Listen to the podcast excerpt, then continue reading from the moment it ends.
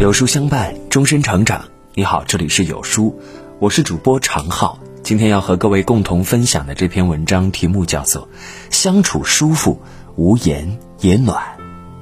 一起来听。诗人顾城说：“风在结它的叶，草在结它的籽。我们站着不说话，就十分美好。到了一定年纪后，才发现相处不累，久处不厌。”是一件多么难得的事儿。这首小诗道出了人与人之间最好的样子，相处舒服，无言也暖。小窗幽寂有云：“乍见之欢，不如久处不厌。”我们这一生会遇到很多人，起初相谈甚欢，相见恨晚，最后关系却慢慢变淡，能一直联系的也寥寥无几。所有关系的变淡，说到底是因为频率不同。易经上说：“同声相应，同气相求。”意思是，同样的声音能产生共鸣，同样的气味会相互融合，同类的事物相互感应，同频的人才会久处不厌。所谓频率相同，不过是朋友之间的理解和懂得。夫妻之间的欣赏与包容，频率相同的人懂得倾听而不是争辩，频率相同的人懂得你的言外之意，理解你的山河万里，尊重你的与我不同。和这样的人在一起，就像品一杯好茶，越到后面越觉得唇齿留香，身心舒畅。不管多少年过去，都不会对彼此感到厌烦。相处起来依旧十分舒服自在。理查德耶茨的《十一种孤独》里说：“我想，所谓孤独，就是你面对的那个人，他的情绪和你自己的情绪不在同一个频率。两个人相处，就像两个调频收音机，你永远调不准那个频率，那就永远听不到我的心声。真正的知己。”频率一致，三观相合，不用太多言语，不用太多讨好，自有悠悠琴音，深入彼此之心。只有遇到一个灵魂能与之共振的人时，我们的生命才终于不再孤独。人生很贵，请把时间留给相处舒服的人。很多人都有这样的经验和体会。与某人的关系越亲密，越容易经常与其发生摩擦和矛盾，反倒不及与初次见面者交往容易。家庭成员、情侣之间常常相互埋怨，原因何在？这其实可以用心理学上的刺猬法则，也叫心理距离效应来解释。在寒冷的冬天里。两只刺猬要相依取暖，一开始由于距离太近，各自的刺将对方刺得鲜血淋漓。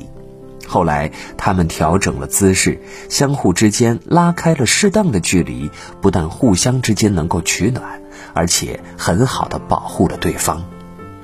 这是个很古老的故事了，其中的寓意是告诉我们，人与人之间其实就像是相互取暖的刺猬。相处之时要学会保持距离，只有适当的距离才会使人愉悦。就像老话的“距离产生美”，保持距离感设置的是物理距离或心理距离，而不是感情距离。熟悉的地方没有风景，亲人之间距离是尊重，爱人之间距离是美丽，朋友之间距离是爱护。同事之间距离是友好，陌生人之间距离是礼貌。交往的至高境界，亲而有见，疏而有密，和而不同，美美与共。心若相知，无言也默契。年龄越大，越觉得与人在一起聊的天花乱坠，不如与一知己静静的待着。你们很默契。一个眼神就知道对方在想什么，不需要绞尽脑汁的找话题，思考说什么话能让气氛不尴尬。真正的朋友不贬低你为之骄傲的，不阻止你真正喜欢的，也不攻击你与生俱来的，甚至连偶尔的沉默都恰到好处。你懂我的欲言又止，我懂你的言外之意，相处舒服，无言也暖。历世事艰难之后，才明白人生有太多事儿难以向外人道也。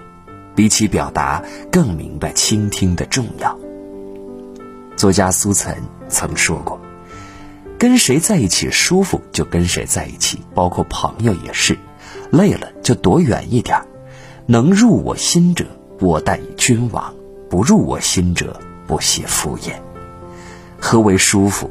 是伯牙和子期，高山流水遇知音的惺惺相惜。”是管仲和鲍叔牙生我者父母，知我者鲍叔牙也的彼此信任，更是管宁与华歆物以类聚，人以群分的快刀斩乱麻。常言道：“知我者为我心忧，不知我者为我何求。”和相处舒服的人在一起，站着不说话，就十分美好。